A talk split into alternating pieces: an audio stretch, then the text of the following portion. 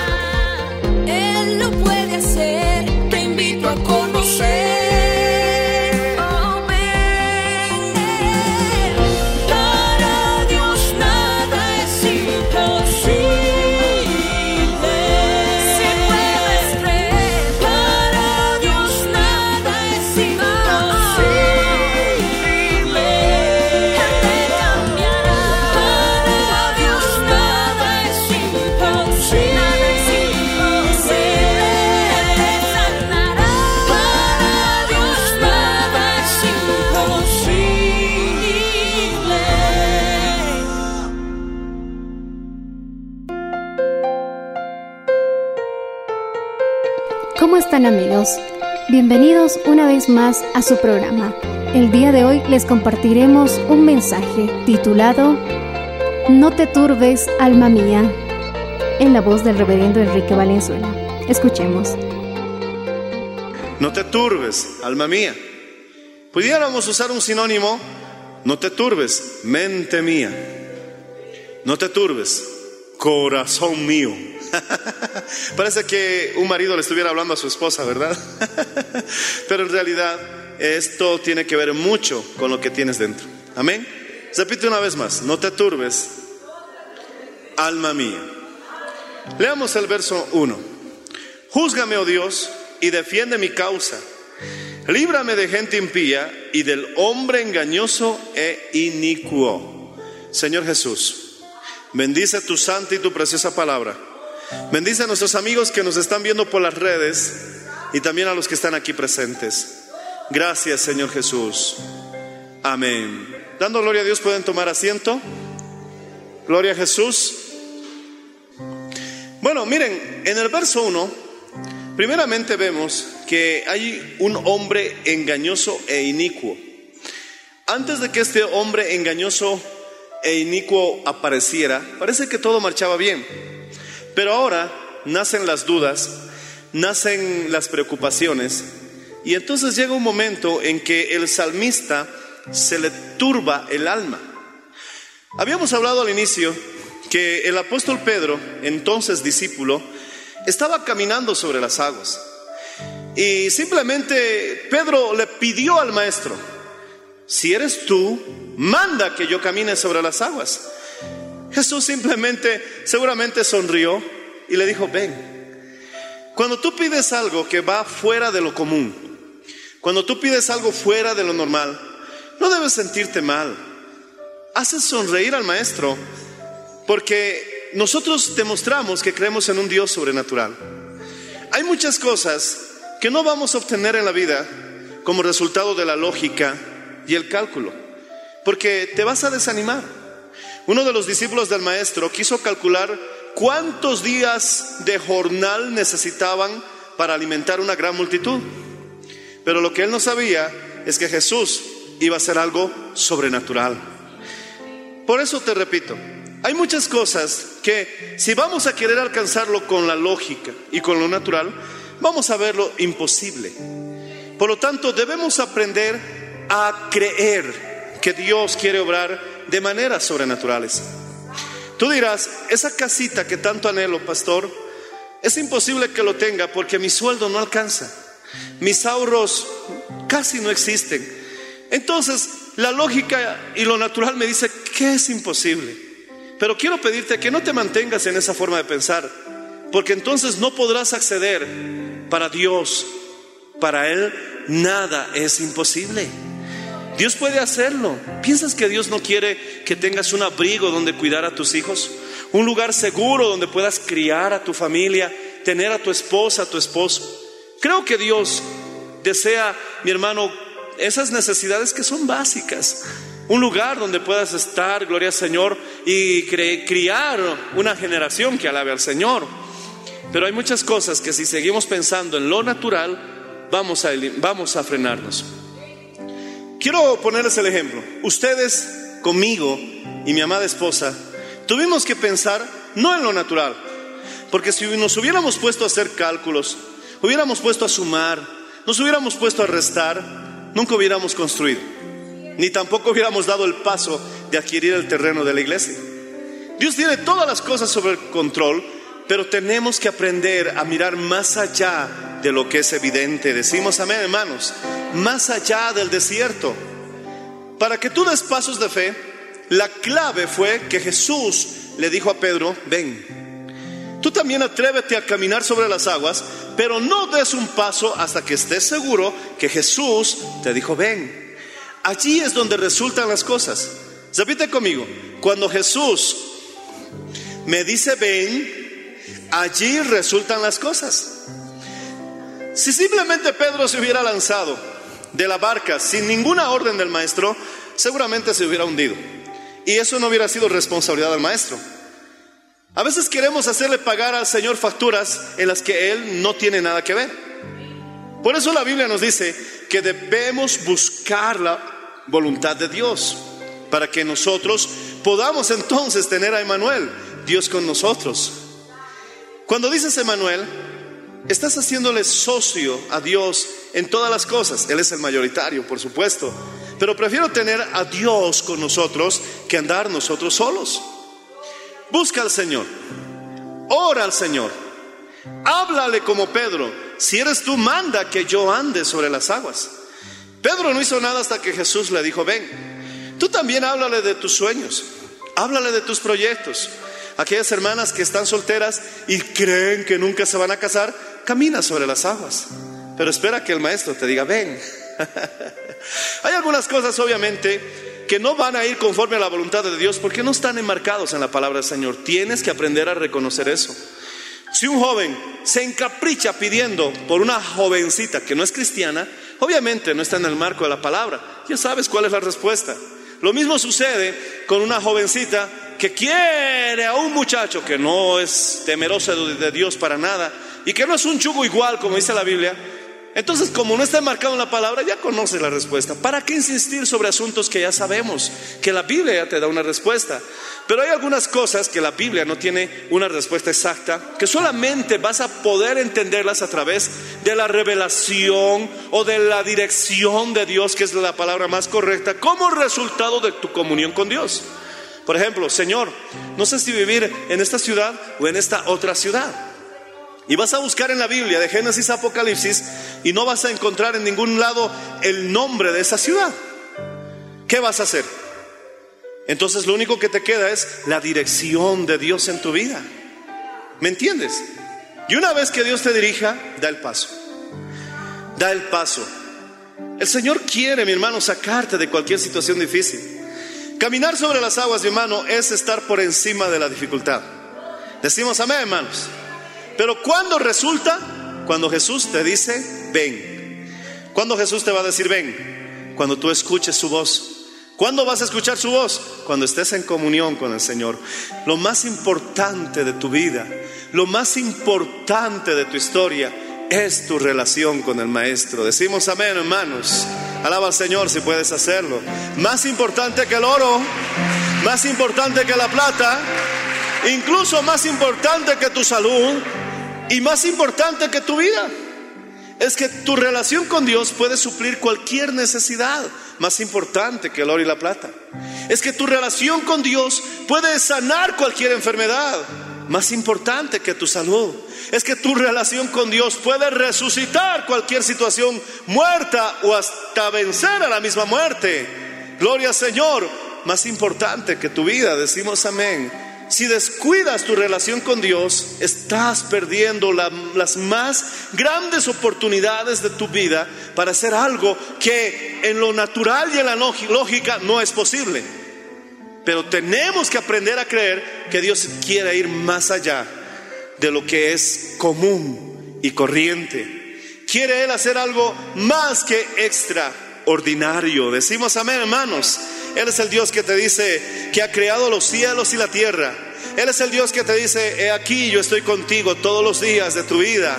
Él es el Dios que te dice, yo soy tu Padre, tú eres mi Hijo. Por la obra que hizo el Señor Jesucristo en aquella cruz, podemos levantar la mano y decirle, Padre, yo soy tu Hijo. ¡Qué maravilla!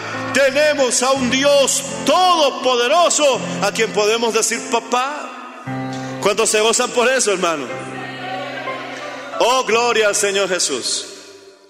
Pero en el capítulo 43 dice, júzgame, oh Dios, y defiende mi causa. ¿De quién? Líbrame de la gente impía y del hombre engañoso e inicuo.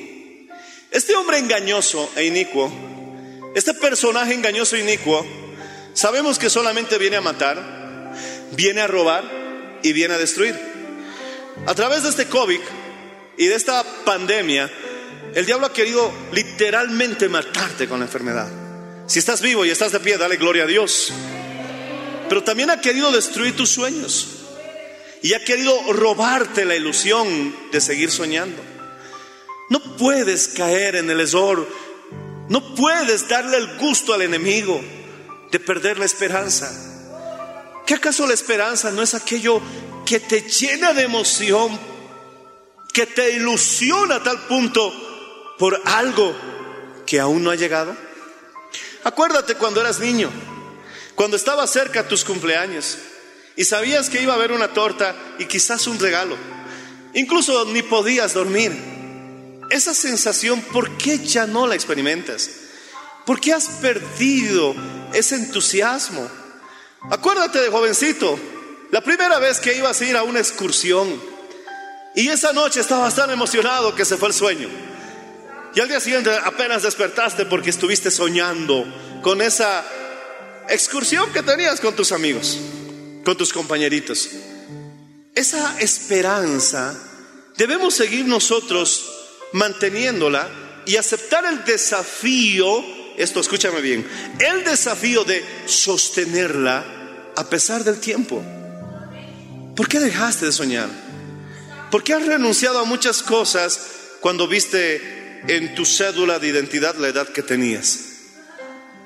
¿Qué acaso esa cédula va a ser mayor de lo que Dios ha dispuesto en tu futuro, en tu destino? ¿Qué acaso estas cosas van a ser permanentes? Algunos han pensado que esta pandemia, mi hermano, iba a ser para siempre o creyeron que era el final. No, mi hermano, el final es cuando Dios lo diga. Y te aseguro que Dios no lo ha dicho. Decimos amén. Dios no habla del final. Dios habla, mi hermano, de eternidad. Incluso en el Apocalipsis, cuando termina toda esa gran tribulación, no dice que es el final. Dice, las primeras cosas pasaron. oh, si pasaron las primeras cosas, es que vienen muchas por detrás. Bienaventurado el varón, la mujer que confía en el Señor, porque no será avergonzado. Alaba al Señor si puedes hacerlo, hermano. Oh, gloria al Señor Jesús. Este mentiroso viene y te susurra al oído y te dice, deja de soñar. ¿Por qué sueñas con tener un gran ministerio? No va a ser posible, mira la edad que tienes. Vas a estar siempre en esa condición. Cuando estés en la cocina, el diablo te va a decir, ese cucharón nunca se despegará de tus manos. O cuando estás haciendo una tarea sencilla, vendrá y querrá hacerte creer que no hay nada mejor para ti. Esta situación es temporal. Si tú puedes creerle al Señor, es temporal. Simplemente es el camino para algo mayor, para una victoria más grande. Victoria, mi hermano.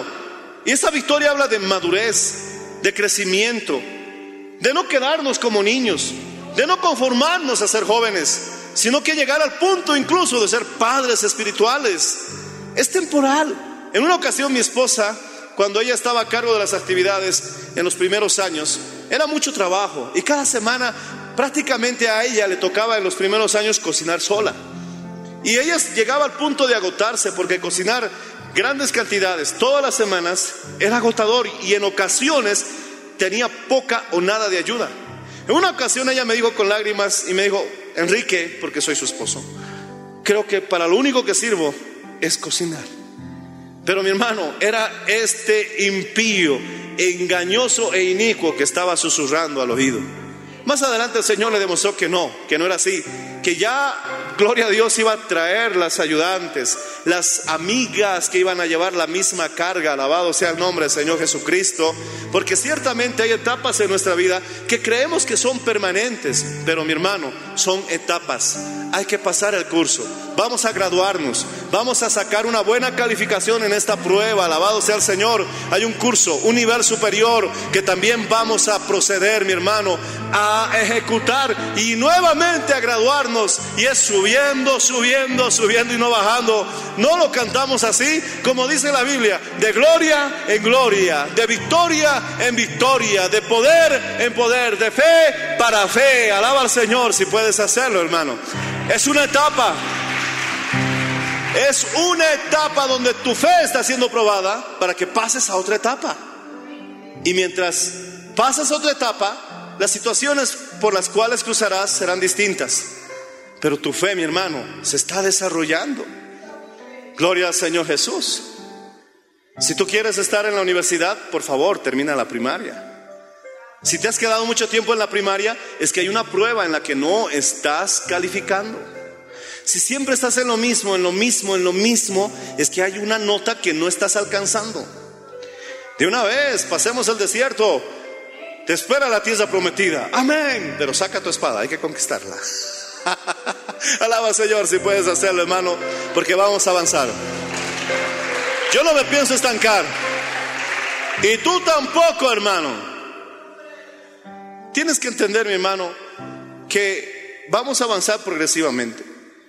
Pero este hombre inicuo, como dice la Biblia, y engañoso, llegó incluso en el verso 2, mira el verso 2, porque tú eres el Dios de mi fortaleza, le decía el salmista. Y luego de hacer tan poderosa declaración, mira el desánimo, como, como Pedro cuando empezó a hundirse en las aguas. ¿Por qué me has desechado? Mira, si el rey David sintió que había sido desechado, un día tú también vas a sentir lo mismo, yo también. Creo que hemos pasado por lo mismo. Y algunos obreros no entienden eso. Si David dijo, ¿por qué me has desechado? Tienes que tú también vencer esa lucha cuando tengas que responderte preguntas como, ¿será que Dios me ha llamado? ¿Será que tengo un ministerio? En el primer, segundo, tercer, cuarto, quinto año ya quieren tener un ministerio de miles de almas. Mi hermano, si en una, en una carrera seria necesitas mínimamente cinco años y después de cinco años comienzas a ejercer. ¿Por qué nos desesperamos tanto? Hice un cálculo. La Biblia dice mil años para el Señor es como un día. Y un día para el Señor es como mil años. Bueno, solamente tomé una referencia porque es una pista nada más para que tengamos una leve idea de lo que es la eternidad. Entonces dije, Señor, si mil años es como un día, ¿cuánto equivaldría 40, gloria al Señor Jesucristo, 40 años que Israel pasó en el desierto? Y saqué un cálculo, mi hermano, aproximado, y me salió como una hora. Menos de una hora. Wow, para el Señor en realidad no era mucho tiempo. Cuando tú le dices, Señor, han pasado dos mil años desde que tú te fuiste, has demorado tanto en regresar, el Señor que te dijera, tranquilo, apenas son dos días. Ciertamente, vuelvo pronto. Señor, te estoy pidiendo esto una semana y no me respondes. ¿Qué pasa? Son segundos. Dios te va a responder. Él no se demorará. Un poquito, dice, un poquito. Y el que ha de venir vendrá. Es como si te dijera, espera un poquito y ya verás tu respuesta. Alabado sea el Señor Jesús. Pero ¿por qué perder la paciencia? ¿Por qué me has desechado? Algunos han dudado en su ministerio y han dicho, Señor, no tengo llamado. Y algunos locamente hasta han dejado el ministerio. Mi hermano, muchos han criticado a Judas por haber traicionado a Jesús y haber rechazado la más grande oportunidad de su vida de ser apóstol de Jesucristo. Algunos incluso dijeron, ¿cómo el joven rico no se dio cuenta que tenía la más grande oportunidad en su vida de servir al maestro cuando él le dijo, ven, deja todo, dáselo a los pobres y sígueme? Y él no lo hizo. Y lo critican. Pero cuando les viene el primer desánimo, hicieron lo mismo. Oh, mi hermano, si tú estás sirviendo al Señor, cualquier cosa que estés haciendo en la iglesia, aunque sea simplemente barrer el piso, dar la bienvenida, mi hermano, en la puerta a los hermanos que llegan, esa es tu honra, es tu bendición.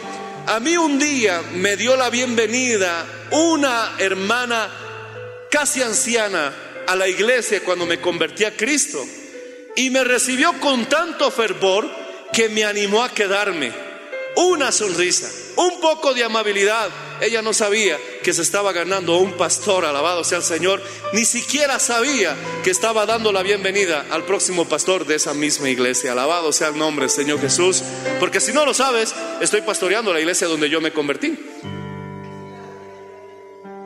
Pero en otras circunstancias, en otro lugar. Tú no sabes, mi hermano, a quién estás dando la bienvenida en esa iglesia. Tú no sabes para quién estás preparando esa silla. Tú no sabes esa poca de amabilidad que le regalaste. Cuánto pudo haber animado una vida o hasta haberle salvado, mi hermano, quizás una familia. Si no somos agradecidos con las pequeñas cosas, entonces, ¿cómo seremos agradecidos con las mayores? Mi hermano, si David dijo, ¿por qué me has desechado? Tú también vas a pasar por esa situación. Pero la pregunta es, ¿saldrás de eso? ¿Saldrás de ese hoyo cenagoso? Porque inmediatamente vemos que David, o el salmista en este caso, reacciona. ¿Por qué me has desechado? Dice, pero luego, luego reacciona. ¿Por qué andaré enlutado por la opresión del enemigo? ¿Por qué me voy a deprimir por la opresión del enemigo? ¿Por qué me voy a desanimar por la opresión del enemigo? ¿Por qué voy a renunciar por la, opresión del enemigo? ¿Por qué voy a dejar de soñar por la opresión del enemigo? No, voy a alcanzar a ser esa persona con la que tanto he soñado ser para gloria de Dios. Voy a ser esa clase de persona con la que tú te complaces, Dios mío. ¿Por qué andaré enlutado? David mismo decía, ¿por qué parece que estoy de duelo cuando nadie ha muerto? Porque hay personas que sí tienen motivo para estar muy tristes, pero muestran fuerza. Que han prácticamente pasado por luto, pero están firmes. Pero lo que yo me pregunto es que hay personas que parece que están de luto y nadie se les ha muerto y no vienen a la iglesia. ¿Por qué vas a andar enlutado por la opresión del enemigo? ¿Por qué vas a vivir desanimado creyendo que ya no hay esperanza? Es hora de que te pongas de pie y digas el verso 2. Tú eres mi fortaleza. Diablo, Jesús te reprenda. Mi redentor vive y está sentado en su trono. Y él ha dicho, no te dejaré, no te desampararé. Sí, Jehová es mi pastor, nada me faltará. Él confortará mi alma. Alábale si puedes, hermano. Oh, gloria al Señor Jesús. Ahora dime, sé que hay personas aquí que pueden levantar la mano y decir que realmente están en luto. Pero tú, que no has despedido a nadie, ¿por qué andas enlutado? ¿Por qué andaré enlutado por la opresión del enemigo? ¿Por qué? No, mi hermano, ese barbijo no puede robarte tu, tu hermosa y bella sonrisa. Al diablo no le gustaba verte sonreír. Pero detrás de ese barbijo debe haber todavía, mi hermano, ese semblante de victoria, ese rostro de sobreviviente. Cuando pasen los años, si aún Cristo no ha vuelto, les vas a contar a tus hijos, a tus nietos, la aventura que viviste con el COVID-19. Alabado sea el Señor. Luego le golpeas la espalda. Si se viene un 21 por ahí, un COVID-21, ya sabes, hijo, ahí está fuerte. Se dice que cada 100 años se repite una pandemia de proporciones como la que hemos vivido hoy. Así que tranquilo, no vas a alcanzar a vivir una segunda pandemia. Algunos no lo creen, ¿verdad? Yo que tú decía un fuerte amén. Y si aún viniera, dice la Biblia en el Salmo 91, plaga no tocará tu morada. Decimos amén. Cuando dicen aleluya, ni temerás al tesor nocturno, ni muerte que en medio del día destruya. Caerán a tu lado mil y diez mil a tu diestra, mas a ti no llegará. En el nombre de Jesús de Nazaret, hermano. Alaba al Señor, porque te aseguro, mi hermano, te aseguro, mi hermano, aleluya, que muchos que han depositado su confianza en el Señor tienen testimonio. Pero no podemos ser responsables por todos. Pero tú has visto la gloria de Dios. Dios es soberano, Él sabe qué es lo mejor, pero Él toma las mejores decisiones. Mira el verso 3. Envía tu luz y tu verdad, estas me guiarán. ¿Cuál es la luz? ¿Cuál es su verdad? Lámpara a mis pies es tu palabra. Llega un momento, hermano, en que debemos confiar más en la palabra de Dios incluso que los noticieros. Ok, los noticieros pueden dar pues con buenas intenciones toda la información, pero no olvidemos que también el miedo vende. No olvidemos que los periódicos más vendidos son los alarmistas. Produce una curiosidad la desgracia humana. Y ellos conocen que también eso es un negocio. Así que ten cuidado que pongas tu confianza más en el noticiero que en lo que la palabra dice. Ahí es donde muchos han cometido el error. A veces, mi hermano, yo me río porque escucho a algunos decir, se viene una segunda oleada. Es probable. Será peor que la primera. Los contagios han incrementado. Pero tranquilo, hermanito, confiemos en el Señor. es como si hubieran venido, te hubieran echado el puñal y luego te dicen, perdón.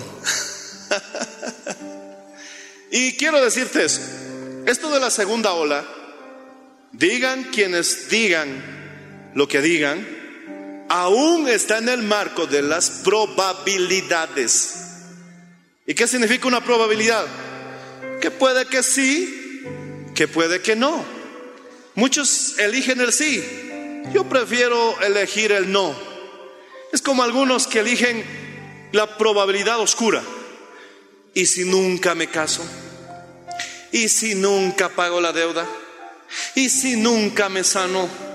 ¿Y si nunca logro nada en la vida? No, mejor me voy al otro lado, a la, a la otra probabilidad que también está presente. ¿Y si te casas? ¿Y si pagas la deuda? ¿Y si te sanas tan pronto que no lo imaginas? Tú eliges qué lado de la probabilidad escoges. Yo prefiero decir, envía tu luz y tu verdad. Estas me guiarán porque ciertamente sin fe nadie agradará al Señor. Vamos a hacer luz, no tinieblas, hermano. Vamos a hacer esperanza, decimos amén. Vamos a hacer fe, no incredulidad. Vamos a confiar, alabado sea el nombre de Cristo, porque no en vano el salmista David decía, aunque ande por medio de valle de sombra y de muerte, no temeré mal alguno ¿Por qué? Porque tú estarás conmigo. Alábale si puedes, hermano. Oh, gloria al Señor. Amigo, ¿qué lado de la probabilidad vas a escoger? Yo voy a escoger el lado de la luz, porque estas me guiarán. La verdad. Padre, purifícalos en tu verdad. Tu palabra es verdad. Estas me guiarán. Tus promesas me conducirán a un puerto seguro. Y dice aquí, me conducirán a tu santo monte, a tus moradas. ¿Qué lugar más seguro que la morada de Dios? Dime, ¿qué lugar más seguro que la morada de Dios? Yo no quiero vivir en mi morada. Si me dan a escoger entre mi morada y la morada de Dios, prefiero la morada de Dios. La presencia de Dios es lo más valioso que tienes. ¿Alguien podrá entrar y robar en la morada de Dios? ¿Habrá alguna clase de peligro en la morada de Dios? ¿Asomará siquiera si tiene rostro la enfermedad en la morada de Dios? Mi hermano, es mejor en su morada. Allí estaremos seguros. ¿Cuántos quieren estar en la morada del Señor? ¿Qué acaso no es lo mismo lo que dice el Salmo 91, el que habita al abrigo del Altísimo? ¿Cuántos quieren estar en esa morada? ¿Morará bajo las sombras del Omnipotente? Oh, mi hermano, si quieres vivir en esa morada, dice que solamente la luz y la verdad te pueden guiar a ese lugar seguro.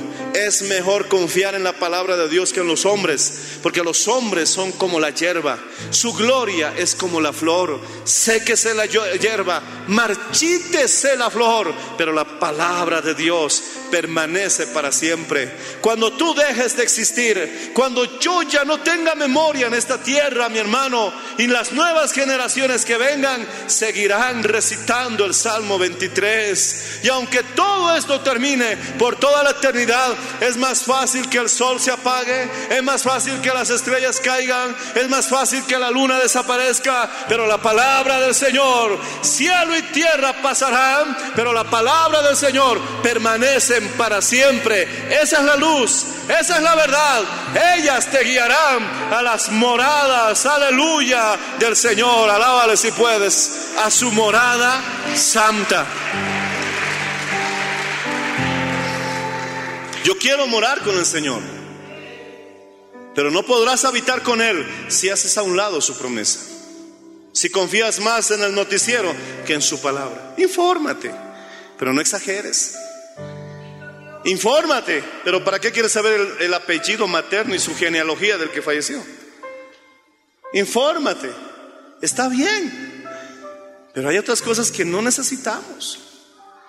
Saben más de otros asuntos que de la misma palabra. Ahora es cierto, el que no está informado no tiene opinión, dicen verdad.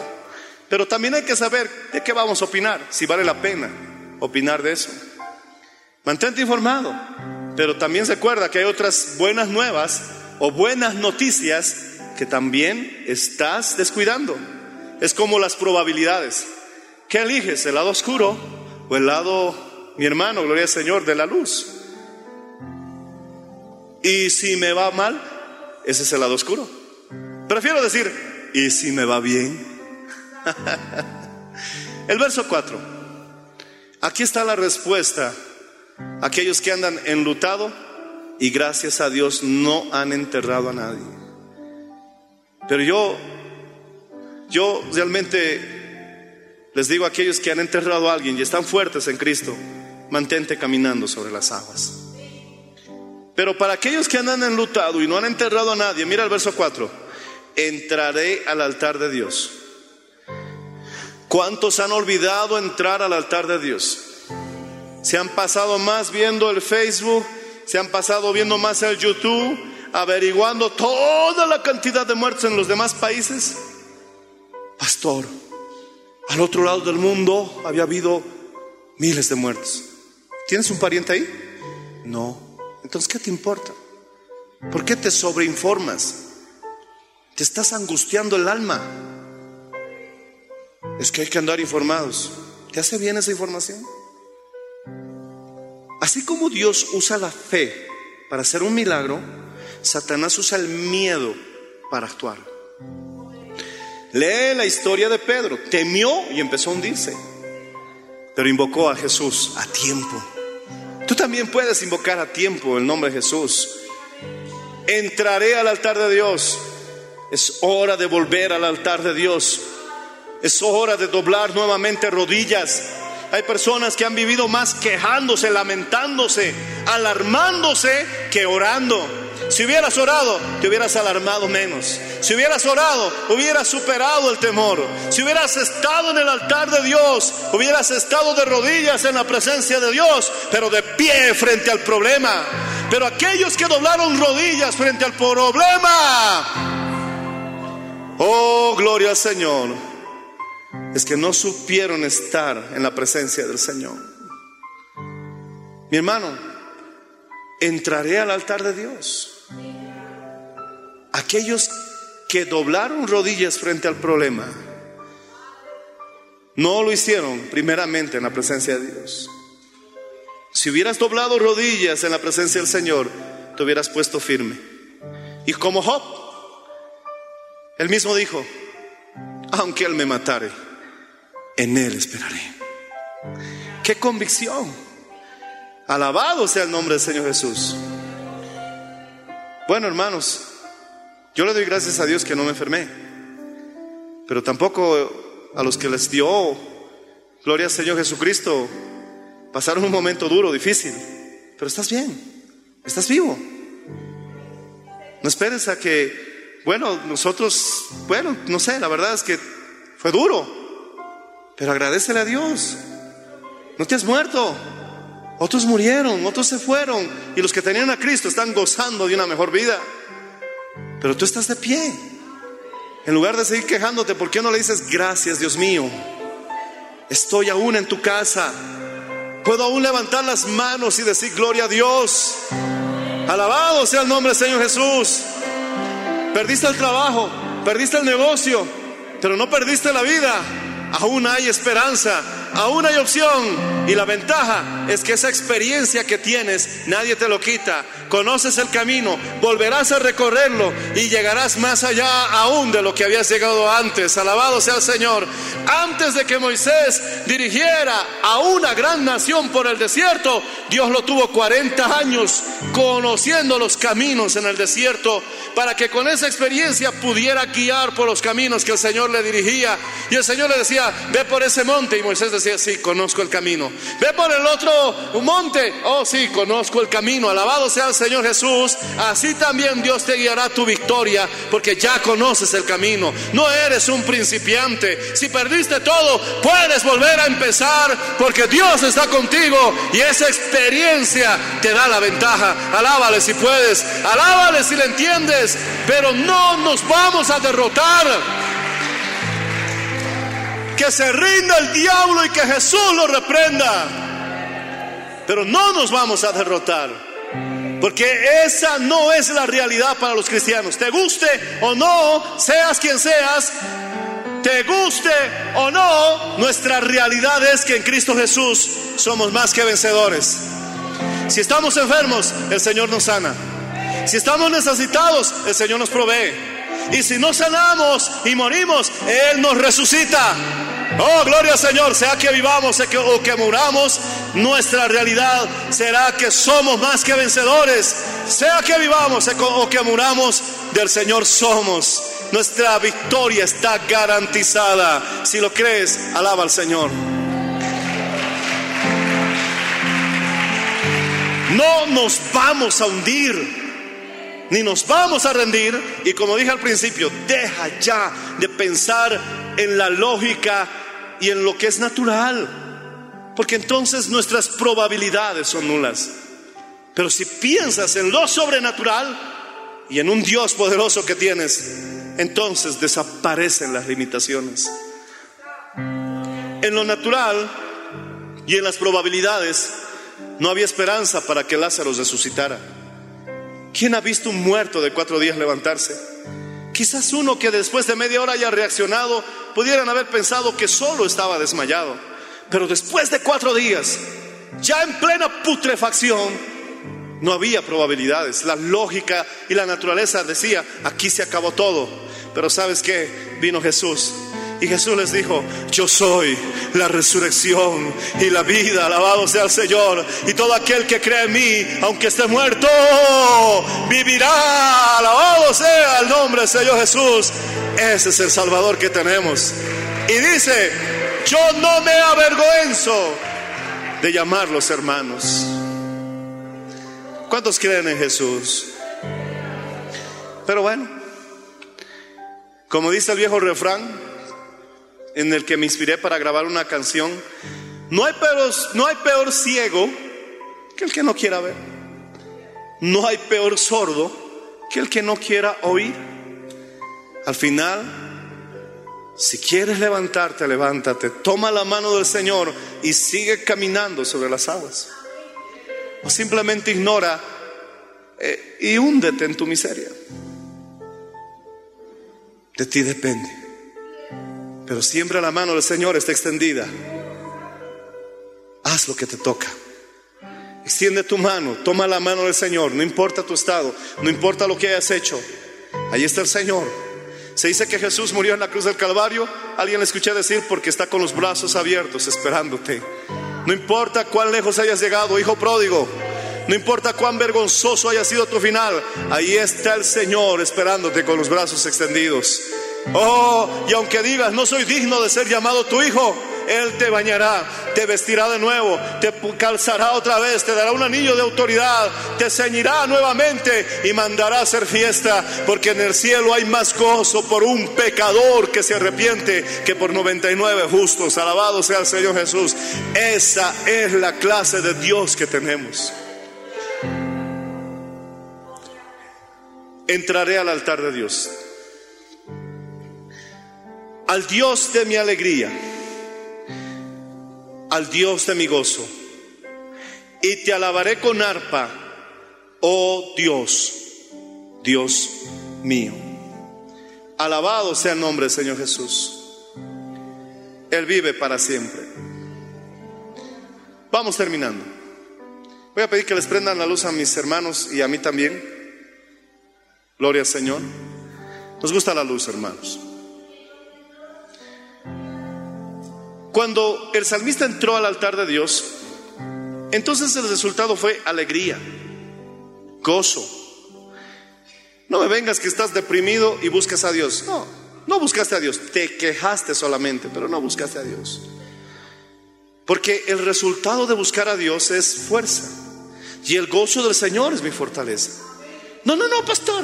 Yo he orado y sigo aquí destrozado sin poder levantarme. Puede ser que algún tiempo dure la batalla, pero si es permanente es que algo está fallando y no es la oración. Generalmente somos nosotros, porque Dios no le ha fallado a nadie.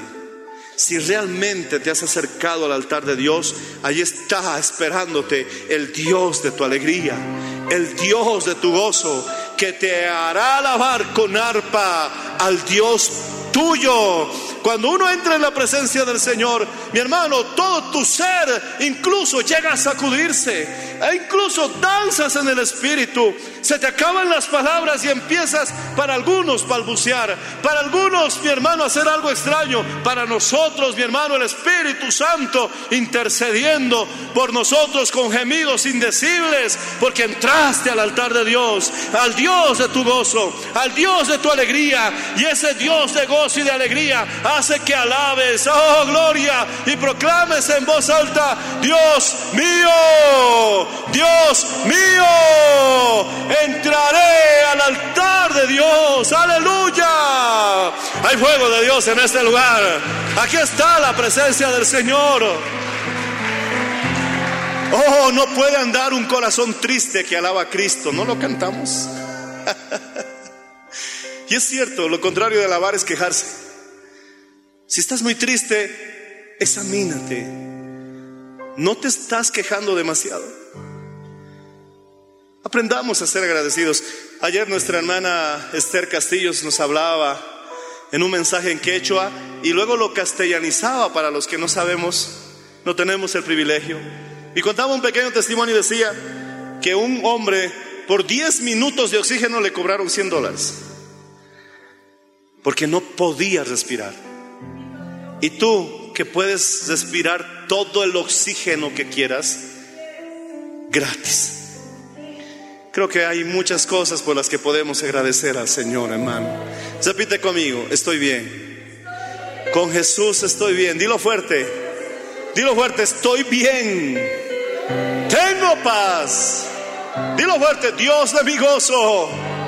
Dios de mi alegría. Y Verso 5. A veces toca llamarnos la atención nosotros mismos. No seas tan severo, pero a veces toca a nuestra alma hacerle reaccionar.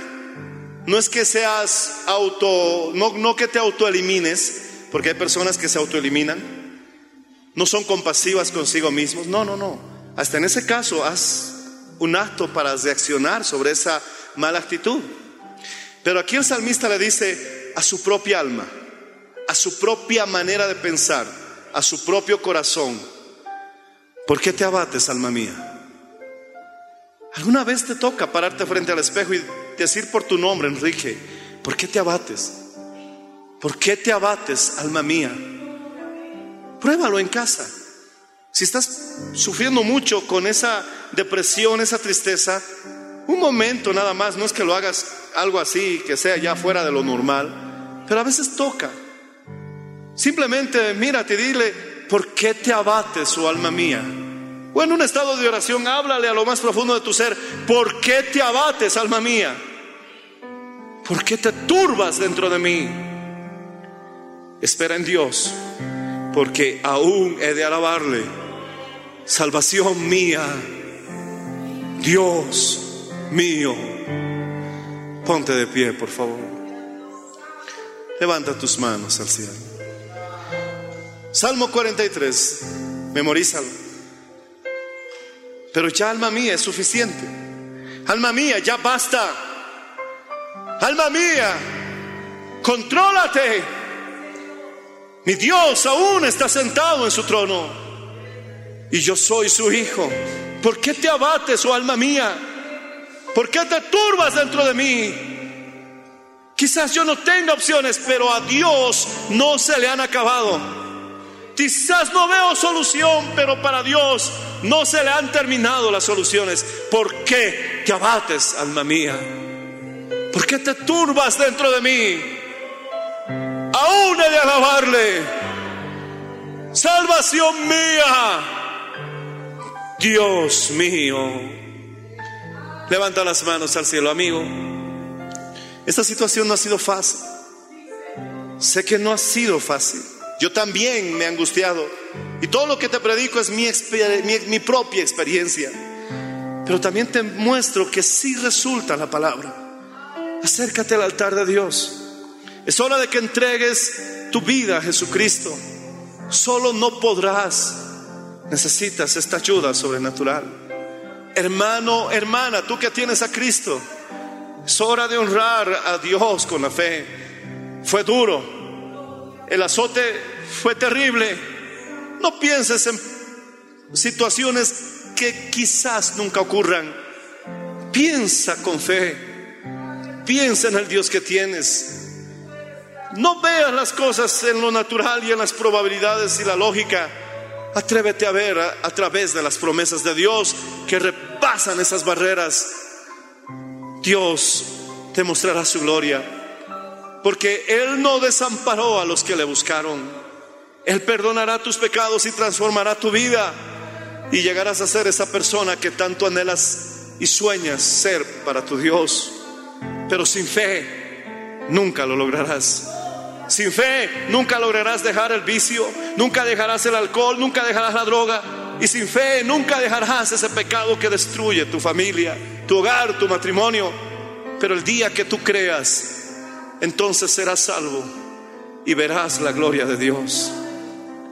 Dile conmigo, Padre Celestial, hoy te acepto como a mi único y suficiente Salvador. Gracias por morir por mí en la cruz del Calvario. Jesús, dilo fuerte. Señor Jesús, creo con todo mi corazón que tú has resucitado. Gracias, Señor Jesús. Amén. Voy a orar por todos los necesitados y por todos los enfermos. Hermanos, levanten la mano. Si hay aquí necesitados, enfermitos, vamos a ver la gloria del Señor. Padre Celestial, te pido, Señor, por cada hermano y hermana. Quizás están sufriendo en el corazón. Tal vez hay dolor dentro de su alma. Señor, levántalos, y es hora. Es demasiado pronto para renunciar. En el nombre de Jesús, Señor, fortalece sus vidas. Si hay algún enfermo que ahora está haciendo esta oración conmigo, en el nombre de Jesús, tú llevaste en aquella cruz todas nuestras enfermedades. Sé sano en el nombre de Jesús de Nazaret. Recíbelo, recíbelo. Que tus pulmones funcionen, que el oxígeno vuelva nuevamente. Siéntelo como penetra, como un viento recio. Vive en el nombre de Jesús de Nazaret y Jesús te reprenda muerte. Señor, sana a todos los enfermos, cualquiera sea la enfermedad, porque tú venciste en la cruz del Calvario al COVID-19. Tus días están contados, tú desaparecerás, pero Cristo permanece para siempre. Oh Señor Jesús, dilo conmigo. Oh Señor Jesús, sana toda clase de enfermedades. Resuelve toda clase de situaciones, Señor, en la salud. Aquellos que están con problemas en el embarazo. Ahora acomoda a ese niño que está en mala posición. En el nombre de Jesús de Nazaret, echa fuera el cáncer, echa fuera la leucemia. En el nombre de Jesús, corrige esa columna. Ahora, en el nombre de Jesús de Nazaret, quita dolores, quita espasmos. En el poderoso nombre de Jesús, tú venciste la ceguera en la cruz del Calvario. Devuelve la vista, quita la sordera, devuelve el habla. Glorifica tu nombre. Te pedimos por aquellos que han quedado golpeados económicamente. Haz un milagro en sus vidas. Levántalos. Que vuelvan a creer. Que reciban esa fuerza en su espíritu para volver a emprender. Porque ciertamente, Señor, aún tú puedes hacerlo. Gracias. Suple necesidades y que la esperanza vuelva a nacer en sus corazones. En el bendito nombre de Jesús, perdona toda clase de pecados, cualquiera que sea. Si hay alguien que te está pidiendo perdón en este instante por sus pecados, en el nombre de Jesús, perdónalos. Gracias Señor. Amén. Gracias por su sintonía. Si desea una copia, comuníquese con los números de esta emisora o escríbenos a contacto mmmbolivia.gmail.com. Nos volveremos a encontrar en nuestra próxima edición de Para Dios nada es imposible. Dios les bendiga.